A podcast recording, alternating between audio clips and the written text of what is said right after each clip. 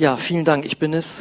Guten Morgen. Schön mal wieder hier zu sein, nachdem ich drei Sonntage gefehlt habe wegen eines ausgiebigen Urlaubs. Wir waren mit Großfamilie, könnte man fast sagen, also mit meinen Eltern, meinem Bruder und seinen Kindern, mit sieben Leuten, drei Wochen in Kalifornien unterwegs.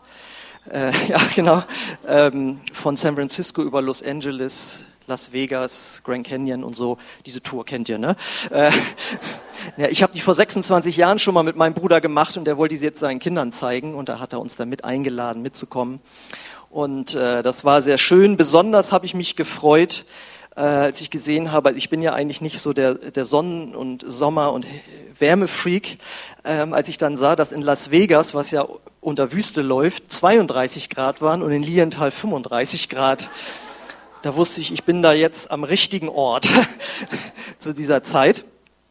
Ja, und äh, wir haben natürlich viele Sachen gemacht äh, und haben vier Gottesdienste besucht, äh, Hillsong San Francisco, äh, eine Gemeindegründung von Judah Smith, das ist ein sehr bekannter Prediger in Los Angeles, da kamen 2000 Leute im, im Theater. Dann waren wir bei Rick Warren, äh, wer hier zu dieser Gemeinde gehört, kennt ja diese fünf Aufträge, die kommen quasi, die hat er aus der Bibel rausgearbeitet. Ähm, da kommen äh, in fünf Gottesdiensten 20.000 Leute. Also wir haben einen Gottesdienst mit 3.000 Leuten, das war schön. Und das war alles super. Aber wisst ihr, wo Gott am stärksten zu mir gesprochen hat? In der Pfingstgemeinde in Mariposa, da waren 18 Gottesdienstbesucher. Und äh, die haben im, äh, eigentlich vorher alles falsch gemacht, was man falsch machen kann. Das heißt, ich dachte, warum sind wir bloß hierher gegangen? Und dann hat da äh, eine Frau, die jetzt auch nicht Pastorin oder so war, eine Predigt gehalten. Die hat so in mein Leben gesprochen, die passte, das war die beste Predigt von den vier Predigten und das war total stark. Aber wie gesagt, wir waren eben auch äh, natürlich hauptsächlich in der Landschaft unterwegs und da auch besonders in äh, Wüstengebieten. Ähm, da habe ich mal ein Foto mitgebracht. Also wir waren da zum Beispiel im Joshua Tree Park. Äh, vielleicht kennt ihr das noch von dieser weltbekannten Schallplatte von U2 von vor 30 Jahren, The Joshua Tree Park. Sehr schön. Dann waren wir auch im Death Valley. Das ist der heißeste Punkt der nördlichen Erdhalbkugel im Juli. Und äh, das ist ja auch noch so ganz schön. Und es war auch ein bisschen bewölkt. Aber wenn du dann das folgende Foto siehst, wo so ein Schild steht, das war ein, also ein Stoppschild und Warnung vor Hitze. Das heißt, es wurde gesagt, bitte nicht nach 10 Uhr vormittags da rumwandern. Könnte tödlich sein. Ja, und äh, ja, ich war quasi, sag ich mal, freiwillig da. Äh, aber, und damit möchte ich zur Predigt überleiten, äh, immer wenn ich da ich war schon das zweite Mal jetzt da. Oder wenn ich überhaupt in der Wüste bin, ich war ja auch schon mal in Israel in der Wüste, da muss ich auch immer an einen ganz bestimmten Psalm denken. Das heißt, äh, ein Psalm ist ja eine Art Gedicht oder Lied aus dem Alten Testament von König David, der sich einmal oder öfters in einer Wüste in Israel aufhalten musste, weil er nämlich wieder mal verfolgt wurde, entweder von seinem Schwiegervater König Saul, der ihn umbringen wollte, weil der eifersüchtig war auf seinen Erfolg, oder, das weiß man nicht genau bei diesem Psalm, oder von seinem äh, Sohn Absalom, der ihn äh, auch töten wollte. Ähm, und da musste er sich in der Wüste aufhalten. Und das, dieser Psalm gehört zu meinen Lieblingspsalmen in der Bibel. Und den möchte ich jetzt heute mit euch mal teilen, wie man, wie der Engländer sagt, I like to share this with you. Und den lese ich mal vor, das ist Psalm 63.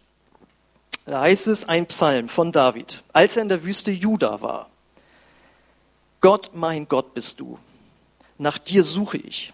Es dürstet nach dir meine Seele. Nach dir schmachtet mein Fleisch in einem dürren und erschöpften Land ohne Wasser so schaue ich im Heiligtum nach dir, um deine Macht und deine Herrlichkeit zu sehen. Denn deine Gnade ist besser als Leben. Meine Lippen werden dich rühmen. So werde ich dich preisend während meines Lebens, meine Hände in deinem Namen aufheben. Wie von Mark und Fett wird meine Seele gesättigt werden, und mit jubelnden Lippen wird mein Mund loben, wenn ich deiner gedenke auf meinem Lager, über dich nachdenke in den Nachtwachen. Denn du bist mir zur Hilfe geworden und im Schatten deiner Flügel kann ich jubeln. Meine Seele hängt an dir, deine Rechte hält mich aufrecht. Jene aber, die mir zum Verderben nach meinem Leben trachten, werden in die Tiefen der Erde hinabsinken. Man wird sie der Gewalt des Schwertes preisgeben, das Teil der Schakale werden sie sein. Und der König wird sich freuen in Gott. Jeder darf sich rühmen, der bei ihm schwört, denn der Mund der Lügenredner wird verstopft werden. Fällt mir ein, ich möchte natürlich auch alle Zuschauer begrüßen, die jetzt auf der ganzen Welt, nein, aber die äh, hier live zugeschaltet sind über unseren Livestream. Hallo. Äh, sonst äh, kann ich ja immer auch meine Eltern da begrüßen, die sitzen dann in Nordfriesland, aber die sind äh, noch hier, deswegen kann ich sie jetzt live begrüßen. Aber ansonsten, wer da sein könnte, noch so, hallo. Ähm, ja, ähm, wie wir lesen können, war das auch für David eine anstrengende Zeit. Er spricht davon, dass es ein dürres und erschöpftes Land ist. Es war eine körperlich entbehrungsreiche Zeit für ihn. Aber das Interessante ist, dass er durch diesen Psalm ausdrückt, dass er in erster Linie, trotzdem es da so körperlich anstrengend ist, wie ich ja selbst am eigenen Leib erleben durfte, und er hatte keine Klimaanlage, ähm, dass er zuerst Sehnsucht nach einer geistlichen Erfrischung hat, nach einer Begegnung mit Gott, dort auch in der Wüste. Und dieser ganze Psalm drückt aus, was für eine geniale und vorbildliche Beziehung David zu Gott hatte. Und ich glaube, das hat auch heute noch eine Bedeutung für uns. Und nicht nur für uns, die wir uns Christen nennen und Jesus schon kennen, sondern hier kann man auch etwas lernen über Gott, wie Gott ist und wie man eine Beziehung zu Gott leben kann. Denn für jemanden, der noch kein Christ ist, ist es ja schon komisch. Also da sind Menschen und die heben ihre Hände und die singen einem Gott, den man ja nicht sehen kann. Wie kann man eine Liebesbeziehung zu einem Gott haben, den man nicht sieht? Und wo das größte Gebot auch noch lautet, du sollst den Herrn, dein Gott lieben. Wie kann man sowas machen? Und das können wir da lernen. Ähm, und dieser Psalm kann uns helfen, das zu verstehen und uns motivieren, auch sich nach so einer Beziehung auszustrecken. Und es kann uns zeigen, wie wir eine kraftvolle, dauerhafte Beziehung zu Gott haben und wie wir immer motiviert bleiben können, Gott auch zu dienen. Also das steckt alles in diesem Psalm drin und wenn du Gott kennenlernen möchtest oder vielleicht auch hier bist und du arbeitest in einer Gemeinde mit und du sagst, ich bin ein bisschen erschöpft, dann äh, kannst du hier eine Erfrischung bekommen durch diesen Psalm. Und so lautet die Predigt heute Sehnsucht nach Gott. Denn das ist das, was in diesem Psalm rüberkommt. Wir können das schon gleich in der nächsten Folie im Psalm 2 lesen, dass äh, David eine so enge Beziehung hatte, dass er sagt, Gott, mein Gott bist du. Also er macht das wirklich, du gehörst zu mir, so wie ein Mann manchmal sagt, das ist meine Frau oder eine Frau sagt, das ist mein Mann. So sagt er, Gott, du bist mein Gott. Das heißt, für David war Gott ganz persönlich nicht irgendwo weit weg in den Himmeln, sondern der war ihm wirklich ganz, ganz nahe.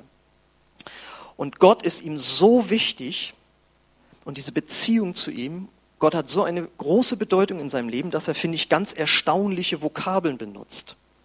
Da sagt er ja dann äh, auch in Vers 2, es dürstet meine Seele nach dir, nach dir schmachtet mein Fleisch.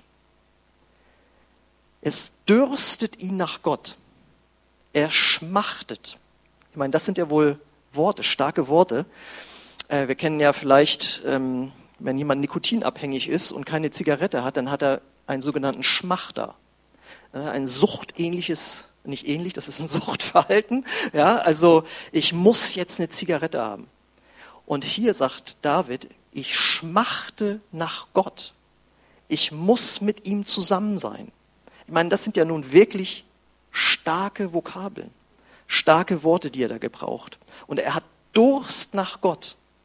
So wie man in der Wüste richtig durstig wird, so hat er geistlichen Durst nach Gott. Das ist also wirklich Sehnsucht, die darüber kommt. Auf keinen Fall hat er eine langweilige oder gleichgültige Beziehung zu Gott. Er ist nicht satt von Gott, kenne ich alles schon, weiß ich alles schon, sondern der ist jemand, der hat Hunger und Durst nach Gott. Und da gibt es noch weitere Begriffe, die mir da aufgefallen sind, die ausdrücken, dass er in seiner Beziehung keine Langeweile hat und schon gar nicht irgendwie, dass Gott ihm irgendwie Angst einflößt in unguter Weise. Er hat Ehrfurcht vor Gott, aber er hat nicht irgendwie Angst vor Gott oder so. Wenn wir nämlich folgende Verse lesen, Psalm 3, Vers, äh, Vers 6. Und mit jubelnden Lippen wird mein Mund loben. Vers 8. Unter dem Schatten deiner Flügel kann ich jubeln.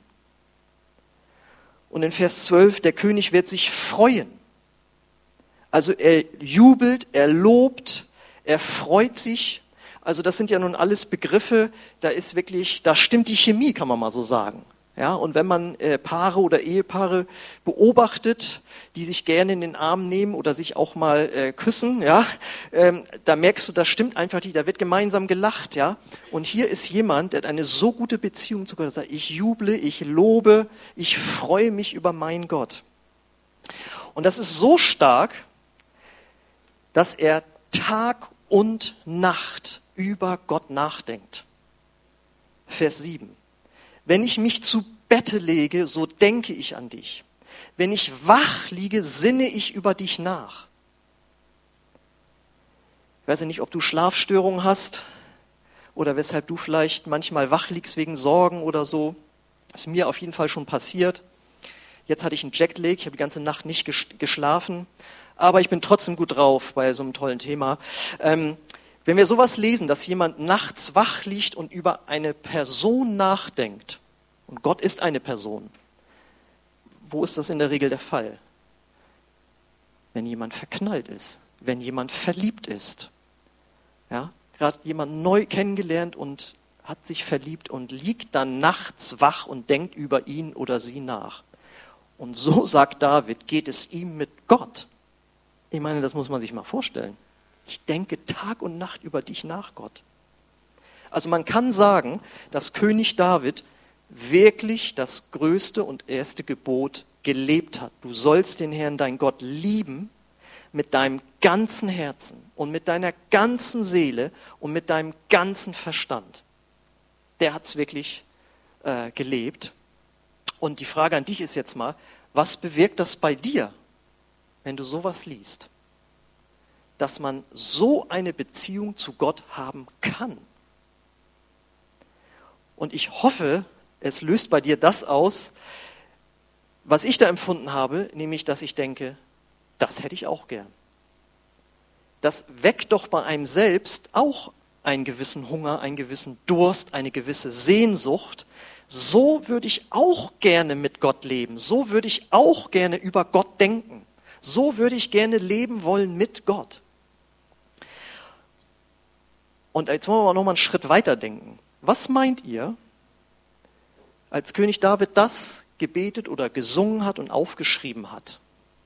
Was meint ihr, was das bei Gott ausgelöst hat? Sowas aus dem Munde eines Menschen zu hören, den er geschaffen hat, den er berufen hat. Ich verrate es euch.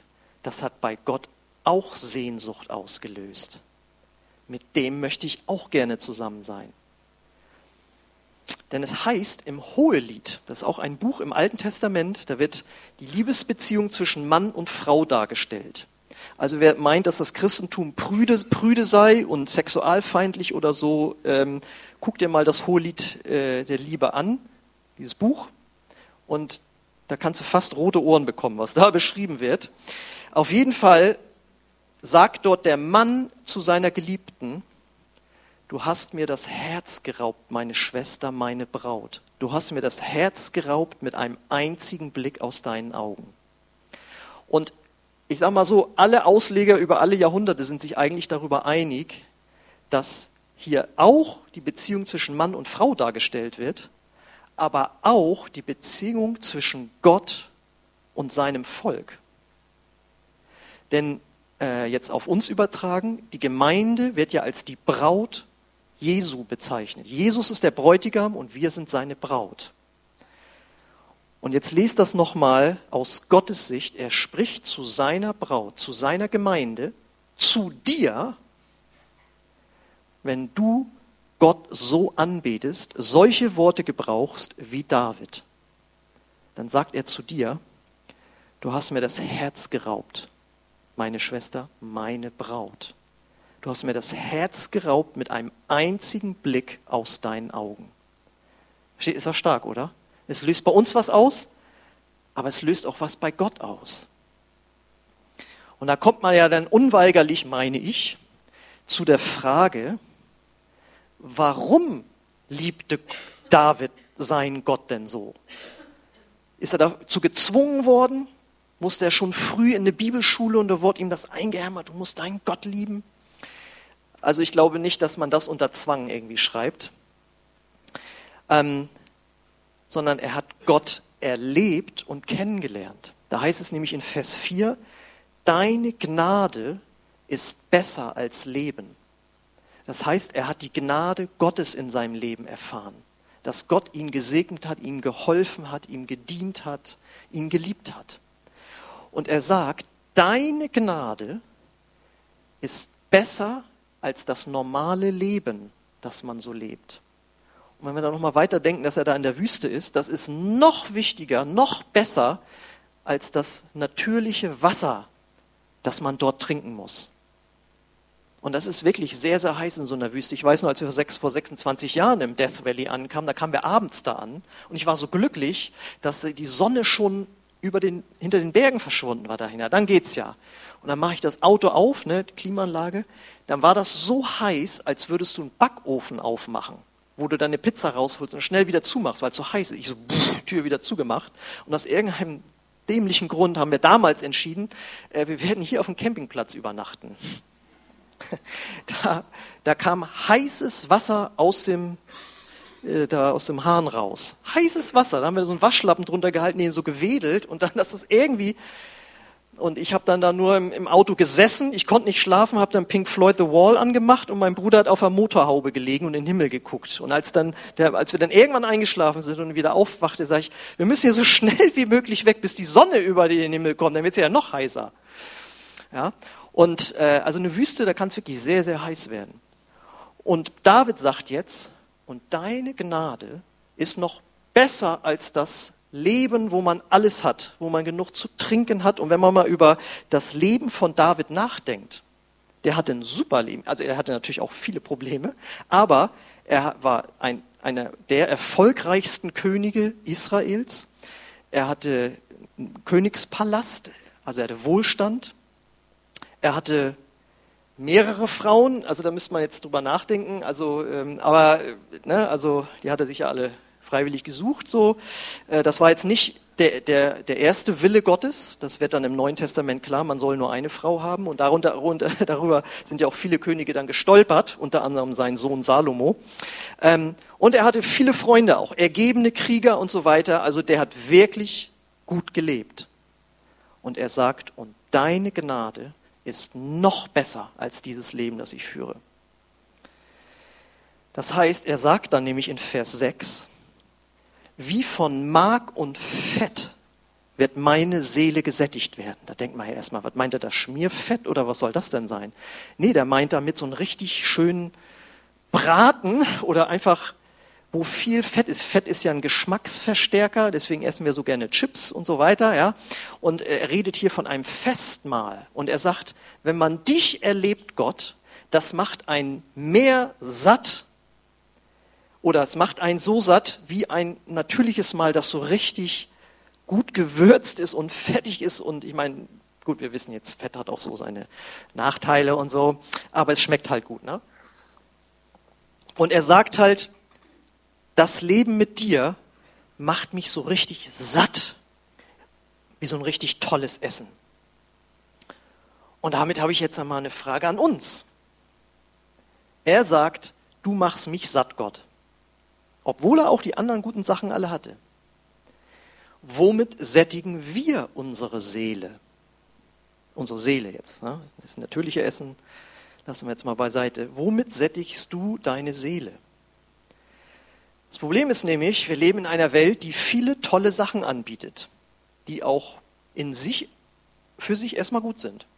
Beziehungen, irgendwie erfolgreich sein, Vergnügen haben, Hobbys haben, in sich gut. Nur wenn die wichtiger werden als Gott, dann ist es wiederum nicht mehr so gut. Dann sättigen wir unsere Seele mit etwas, wo eigentlich zuerst Gott kommen sollte.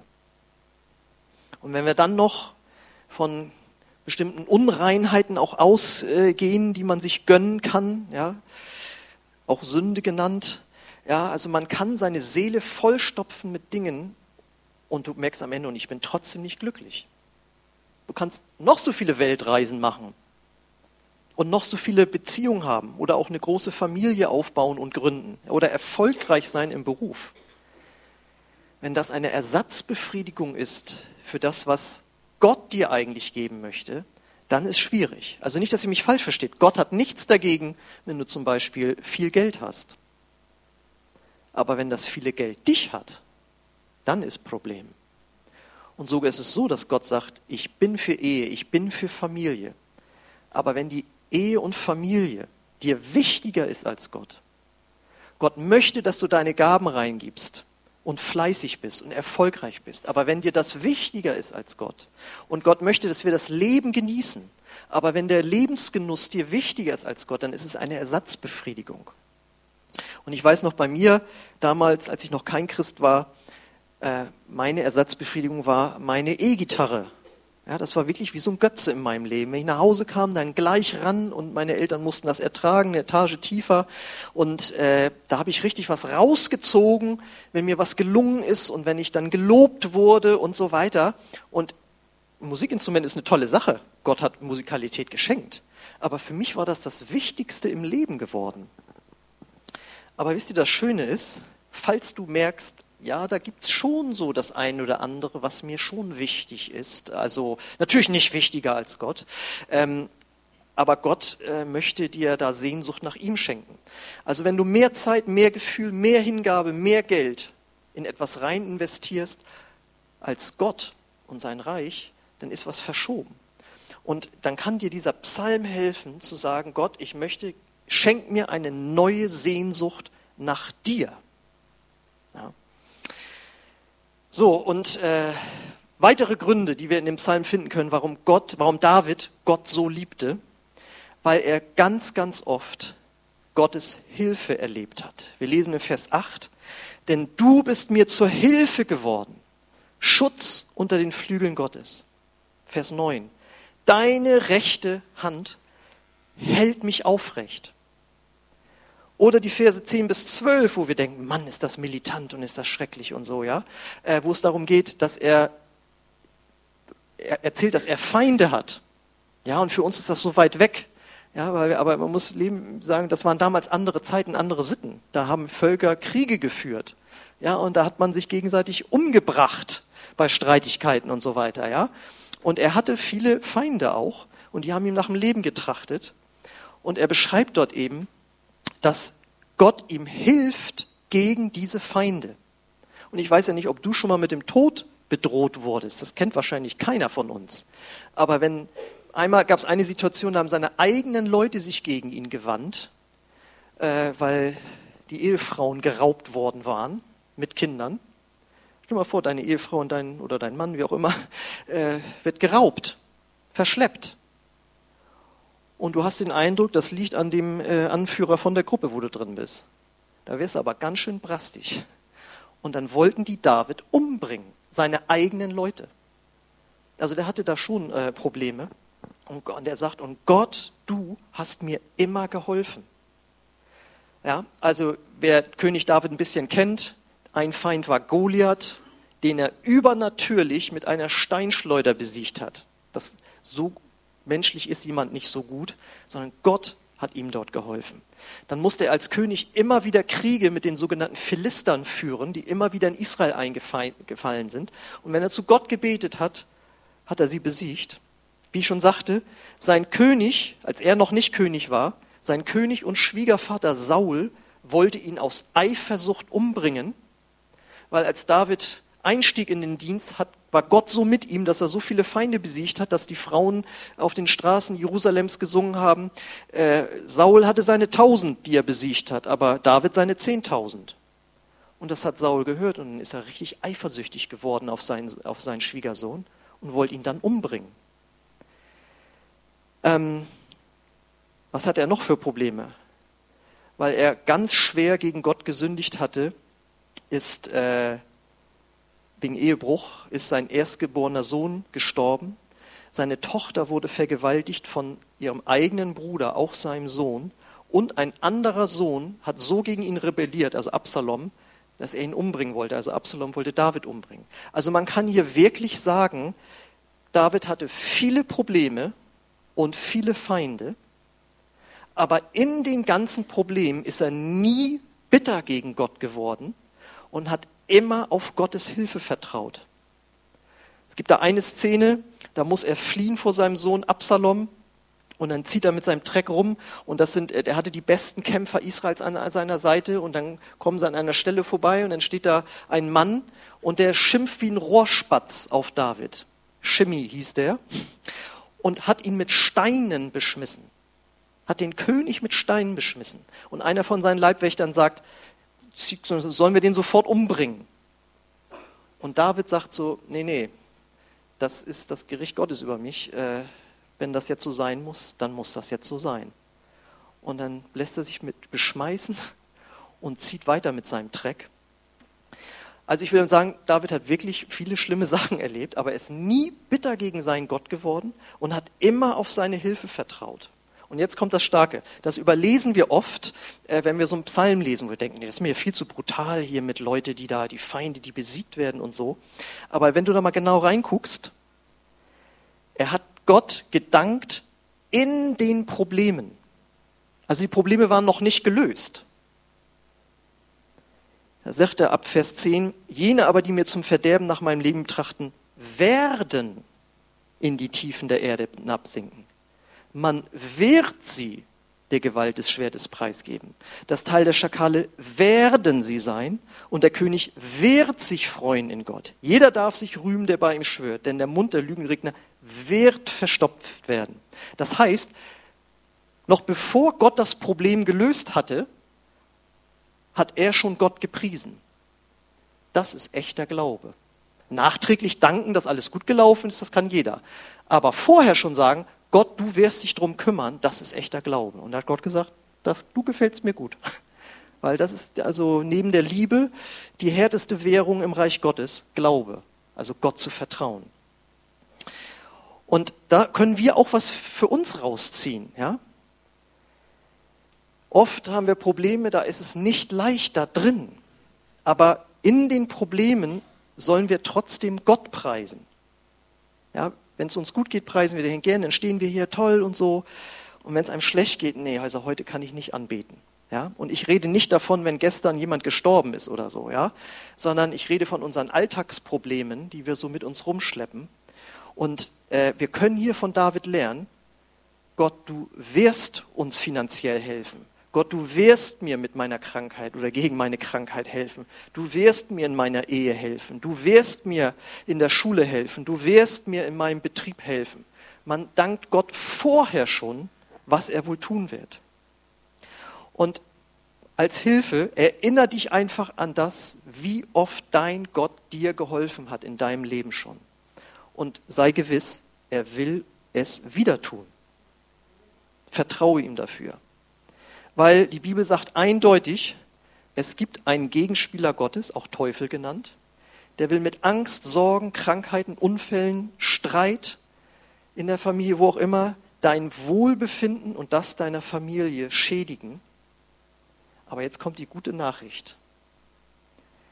Der Sohn Davids hat diesen Feind besiegt. Und wer ist dieser Sohn Davids? Das ist Jesus, an den wir hier glauben, den wir hier besiegen, äh, besingen. Nicht besiegen. Ja. Und deswegen die Einladung, vertraue deinem Gott so, vertraue dem Sohn Davids, Jesus Christus, der aus seiner Erblinie kommt, äh, so wie David seinem Gott vertraut hat. Und was können wir jetzt tun, damit wir zu so einem Vertrauen kommen? Wir gucken uns einfach an, was David für diese Beziehung getan hat. Und das machen wir, indem wir uns die sogenannten Verben angucken in diesem Psalm, also früher auch Tu-Wörter genannt. Er hat nämlich etwas getan. Vers 2 wieder. Gott, mein Gott bist du, nach dir suche ich.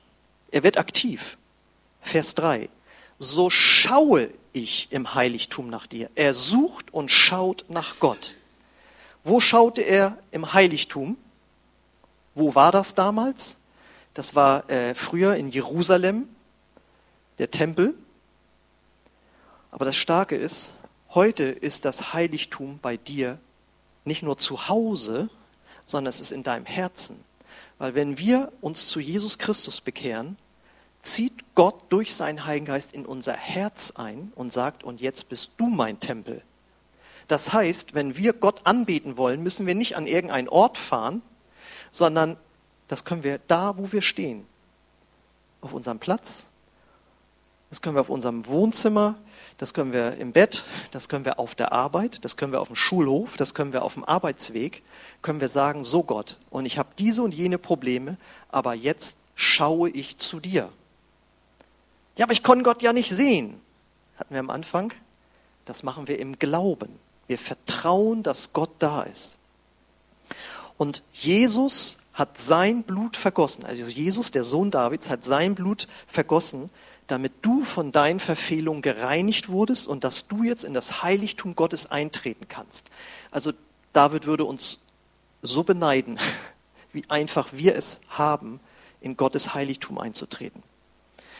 Und deswegen möchte ich dich ganz herzlich einladen, nimm das ernst, was er da beschreibt. Er sucht Gott, er schaut hin zu Gott und du kannst es auch tun und mach es am besten täglich. Und zwar nicht nur ne, Not lehrt beten und Stoßgebete, sondern nimm dir am besten jeden Tag Zeit, ich sage ja immer mindestens fünfmal die Woche, sondere Zeit für Gott ab, wo du alleine bist mit deinem Gott, wo Jesus sagt, geh in dein Kämmerlein und bete dort zu deinem Vater im Himmel. Das kannst du auch in der Natur machen, damit ist einfach nur gemeint, sei du mit Gott alleine. Und das ist einer der wichtigsten Sätze, die ich mal gelernt habe vor äh, jetzt mittlerweile 26 Jahren, als ich Christ wurde, sagte jemand mal zu mir, nichts, wieder nochmal, nichts ersetzt die persönliche Beziehung, die man zu Gott hat, die persönliche Zeit, die man mit Gott hat. Keine Konferenz, kein Buch, keine Lobpreis-CD, die man einfach so nebenbei äh, dudeln lässt oder so, ähm, oder was immer man sonst machen kann. Die persönliche Zeit mit Gott, die du zu Hause hast, das ist das Kostbarste, was du hast, und daraus kannst du deine Kraft schöpfen. Und da ist es auch wichtig, dass man eine Routine entwickelt. Weil wenn wir noch nur nach unserer Lust gehen, werden wir oftmals keine Lust haben. Denn die Bibel sagt, unser Körper will das nicht. Wenn es heißt, wollen wir beten, ja, nee, ich habe noch was zu tun. Ja, ich müsste eigentlich noch was aufräumen. Innerlich ist da so ein Kampf in uns, aber wir müssen lernen, das zu überwinden. Und ich weiß noch, bei mir hat das am Anfang wirklich Jahre gedauert, bis ich zufrieden damit war, wie ich meine tägliche Zeit mit Gott habe ja, mache ich das jetzt aus äh, Druck, mache ich das jetzt freiwillig, äh, wie lange mache ich das, was mache ich da, bis ich einen Rhythmus für mich gefunden habe, wo ich äh, einfach Dinge mache, um mit Gott zusammen zu sein. Und dazu gehört zum Beispiel auch, jetzt kommt's, steht auch in dem Psalm, dass Gott und David es wichtig ist, dass wir zum Beispiel unsere Hände heben. Ja, das gibt's ja nicht. Psalm, äh, also Vers 5 so werde ich dich preisend während meines Lebens meine Hände in deinem Namen aufheben. Das ist keine pfingstcharismatische Macke. Ja, was machen Sie da? Drehen Sie da irgendwelche Lampen ein oder was haben Sie da, wenn Sie da die heben? Das ist total biblisch. Und wenn du noch nie deine Hände gehoben hast im Gebet, ist dir was Großes entgangen. Das ja schon öfters erzählt, aber ich mache es gern nochmal, sich mal auch in Amerika war, in einer sehr erweckten Pfingstgemeinde. Kamen Menschen aus der ganzen Welt angeflogen, um dort Gottesdienste mitzuerleben. Das war in Florida. Und dann komme ich da rein in diesen Gottesdienstraum und die Lobpreisband hat noch gar nicht gespielt. Da haben die Leute schon so alleine da gestanden und Gott angebetet, in neuen Sprachen gesungen. Da kam ich da rein in den Raum und habe automatisch meine Hände hochgenommen, weil die Gegenwart Gottes so stark war. Und dann musste ich aber neben Gebäude, weil da eine Jugendleiterkonferenz war. Und dann ging ich raus und vor der Tür habe ich mich nochmal wieder umgedreht und nochmal kurz die Hände gehoben und bin dann wieder rausgegangen. Weil der Heilige Geist liebt es, wenn wir unsere Hände zu Gott erheben. Ja, was ist denn das? Was ist, ist was ist denn das? Ja, pff, warum stehen die Leute denn da äh, im Fußballstadion? Ja, wenn ihre Lieblingsmannschaft ein Tor geschossen hat. Ole, ole, ole. Ja, oder warum hebt man seine Hände bei einem Rockkonzert? Weil das was mit ein Herzensausdruck ist. und Musik, wir sollen das genießen und das ist alles cool. Aber ich weiß noch, wo ich mal ein Video gesehen habe, Toto, das Lied Africa, habt ihr ja schon mal im Radio gehört. Africa, naja. Auf jeden Fall, äh, die fangen dann da, die fangen an zu spielen, die Leute erkennen den Rhythmus und die Arme gehen nach oben.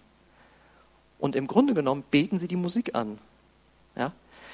Und ich meine, wenn Leute bereit sind, für ihren Fußballverein die Hände zu heben, ja, warum können wir dann nicht unsere Hände erheben für unseren Gott?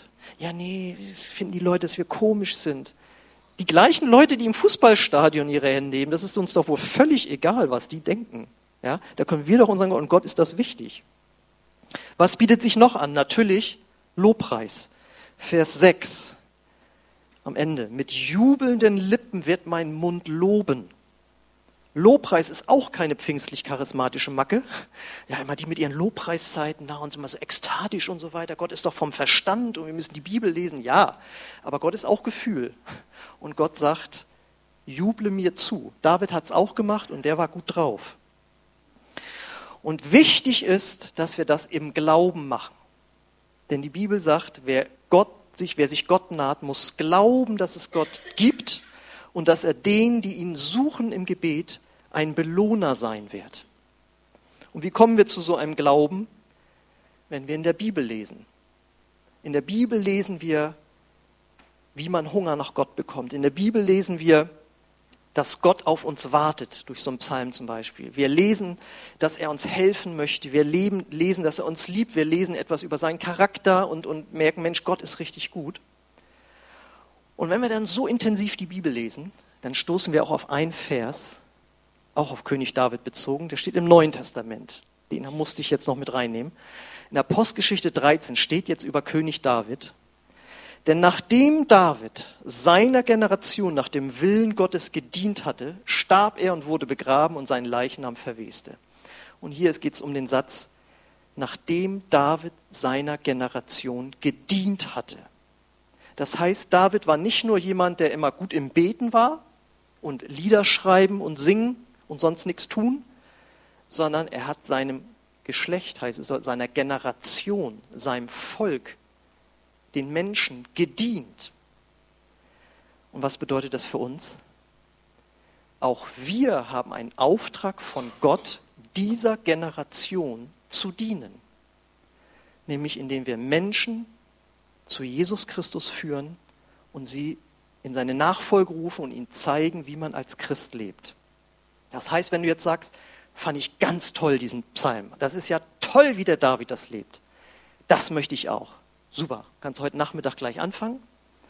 Aber was Gott machen wird, er wird dir sagen, du, ich mache dich so richtig satt und ich werde dich so richtig erfüllen und voll mit Freude. Und wenn du so richtig voll bist, dann geh los und diene den Menschen um dich herum. Das heißt, arbeite mit daran, Menschen zu Gott zu führen. Und sagst, das finde ich auch ganz toll, Axel, aber ich weiß nicht wie. Da habe ich jetzt zwei ganz tolle Möglichkeiten mitgebracht. Möglichkeit Nummer eins, nächste Folie. Ah, das ist so schön. In vier Wochen, wenn wir ein Seminar haben mit einem echten Mann Gottes, Mark Marx heißt der, der schon in, in Filmen auch äh, war, also nicht als Schauspieler, sondern wo er gefilmt wurde dabei, wie er für Kranke gebetet hat. Der ist angestellt in der ähm, Vineyard-Gemeinde in Nordirland, wo ich ja jetzt schon zweimal war. Und äh, der reist um die ganze Welt und erklärt Gemeinden, wie sie anfangen, ihrer Generation zu dienen. Diese Gemeinde hat nämlich irgendwann gesagt, warum beten wir eigentlich nur in der Gemeinde für die Leute? also für unsere Leute. Lass uns doch auf der Straße für die Menschen beten, die Gott noch gar nicht kennen. Also haben gesagt, das Gebet nach dem Gottesdienst werden wir einfach auf die Straße legen. Das heißt, wir werden dort Stühle aufstellen und dann können Menschen, die vorbeikommen, sich da hinsetzen und dann werden wir für die um Heilung beten. Und die haben da schon richtig spektakuläre Heilung erlebt. Krebsheilung und alles. Ich werde das in den nächsten Wochen noch bisschen ausbreiten. Und äh, der kommt hierher. Und zwar eben dort am, äh, 31, nee, am äh, 30. Freitagabend macht er hier Seminar mit uns und erklärt uns, wie man für Kranke betet. Du sagst du, oh, das Thema interessiert mich nicht so. Da würde ich dich sehr einladen, mal in die Bibel reinzugucken. Worin hat Jesus seine Jünger trainiert? Ja, wie man Kinderdienst macht, wie man Lobpreis äh, äh macht und äh, wie man äh, äh, hier Armenspeisung macht und so weiter. Nee, hat er nicht. Er hat seinen Jüngern erklärt, wie man Kranke gesund macht.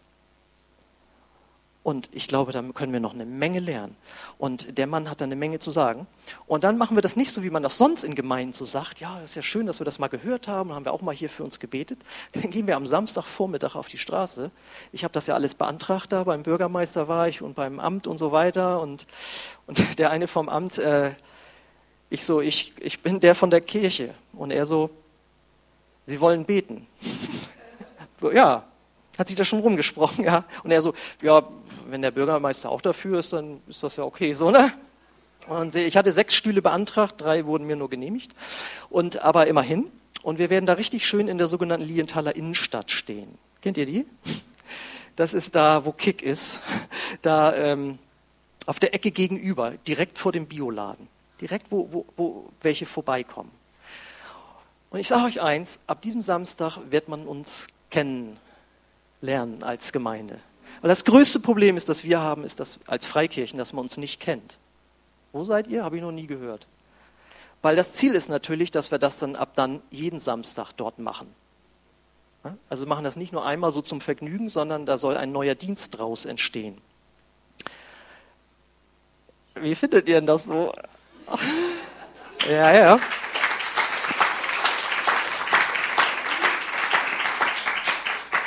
Ich möchte gleich dazu sagen, Du kannst Freitagabend kommen und wenn dir das zu heiß ist, nicht Samstagvormittag auf mit auf die Straße gehen. Da guckt dich keiner komisch an.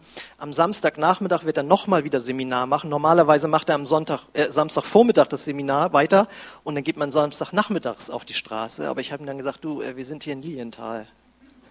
Da ist Samstagnachmittag nicht mehr so viel los. Ja gut, dann tauschen wir das einfach. Verstehst du? Und du kannst auch nur zu den Lehreinheiten kommen, ist alles kein Problem. Aber lerne etwas. Und jetzt kommt's und dann lernst du, wie man Menschen dient im heilenden Gebet. Und dann kannst du das anwenden in deiner Familie, auf deinem Arbeitsplatz. Und wer sich einmal getraut hat, auf offener Straße für jemanden zu beten, und das läuft, also, ne, ähm, also, das läuft so ab. Also man kniet dann neben dem Stuhl, um den Menschen zu dienen. Und bevor das Gebet losgeht, knien sich erstmal alle hin und beten zu Gott. Und als sie damit in Nordirland angefangen haben, lief ein jemand vorbei und da sagte dann zu seiner Frau, da hat wohl jemand seine Kontaktlinsen verloren. ähm, gut, das ist die eine Möglichkeit. Ich bin schon sehr aufgeregt, muss ich sagen. Das ist, glaube ich, ich würde sagen, mit das Aufregendste, was ich in 26 Jahren Christsein je gemacht habe. Aber ich möchte gerne nicht nur wie David Hallodri hier Halleluja singen, sondern auch was Praktisches machen. Und wenn du sagst, ah, das ist alles ganz schön, das gucke ich mir auch gerne mal an, aber schon ist mir ein bisschen zu heiß, habe ich für dich auch noch was dabei. Die nächste Folie. Wir bieten natürlich ab September wieder einen Alpha-Kurs an. Und du kannst den Menschen deiner Generation dienen, indem du sie dazu einlädst. Und einladen kann doch jeder, oder? Genau. Also ihr dürft euch freuen. Wir preisen den Herrn, denn jetzt denken wir wieder über die Predigt und das, den Psalm nach. Es geht hier in dem Psalm um das Fundament, wenn wir sowas machen. Da habe ich einen schönen Satz gefunden. Der Herzschlag unserer Gottesbeziehung kann nur die Liebe sein.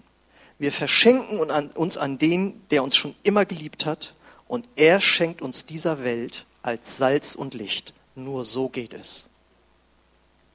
Kann man schon Amen sagen, ne? So, pass auf. Und jetzt äh, mache ich dir also einen Vorschlag. Wenn du sagst, ja, so ein bisschen Erfrischung könnte ich schon brauchen, dann nimm dir doch die nächsten sieben Tage und lies jeden Tag diesen Psalm und denk da selbst mal drüber nach. Weil in diesem Psalm findest du eine begeisternde Liebesbeziehung zu Gott, die in dir Sehnsucht, Hunger und Durst entfachen soll. Diese Sehnsucht soll so groß werden, dass du lernst, Ersatzbefriedigung abzulegen. Es soll dich neu motivieren, Gott zu Hause beständig im Gebet und im Wort Gottes zu suchen. Gott will dir Glauben in dir wecken, dass da Sieg ist über die feindlichen Umstände in deinem Leben.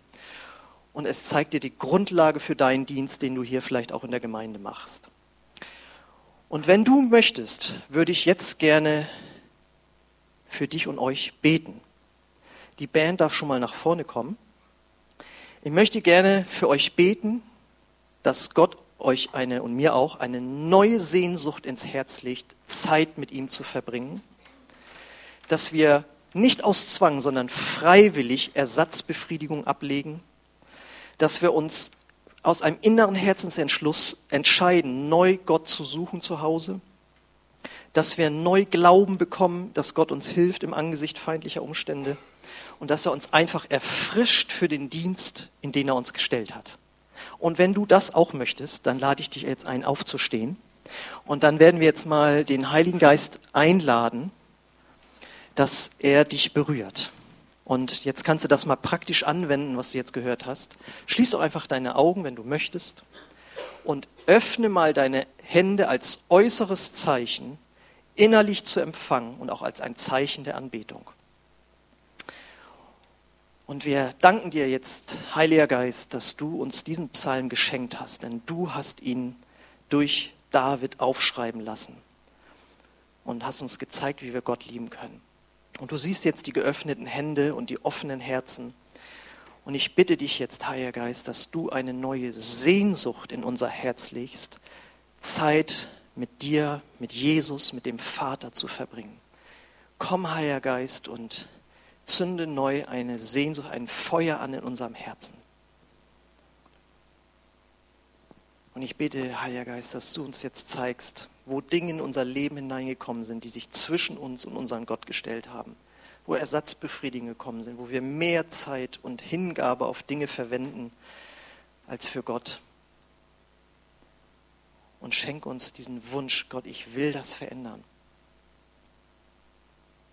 Und ich bete jetzt auch um eine neue Erfrischung für jeden, der dir dient, dass du jetzt sein und ihr Herz neu erfüllst mit Liebe und Leidenschaft und Hingabe, Gott zu dienen.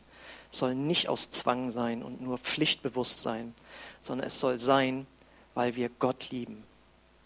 Komm, Heiliger Geist, und erfülle hier neu die Herzen all der Mitarbeiter, die sich treu in dein Reich investieren. Es soll ein erfrischter und erfrischender Dienst sein. Ich lade dich auch ein, wenn du das Video siehst oder jetzt am Livestream bist, dass du das auch alles mitbetest, denn möchte euch jetzt einladen, dass wir ein Gebet sprechen, wo wir sagen, Gott, erfülle neu mein Herz mit der Sehnsucht nach dir und ich will dir mein ganzes Leben geben. Und wenn du Gott noch nie in dein Leben eingeladen hast, noch nie dein Leben Jesus unterstellt hast und noch nie Jesus um Vergebung deiner Sünden gebetet hast und noch nie Jesus zum Herrn in deinem Leben gemacht hast, denn erst dann bist du ein wahrer Christ, dann lade ich dich ein, dann bete dieses Gebet mit, ein Gebet der Hingabe an Gott. Und wenn es vom ganzen Herzen kommt, dieses Gebet, dann wird Gott sich dir zeigen und er wird dir ein neues Herz schenken. Und wenn du das möchtest, dann lade ich dich ein, dass wir jetzt gemeinsam beten. Ich bete das Satz für Satz vor und ich lade euch ein, das laut mitzubeten.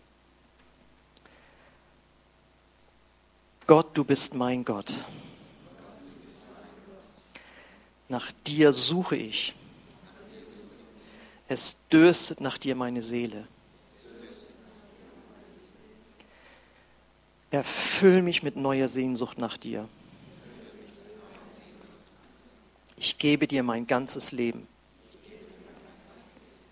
Vergib mir all meine Schuld und komm du in mein Herz. Ich will dir nachfolgen und ich will dir dienen in deiner Kraft. Amen. Amen.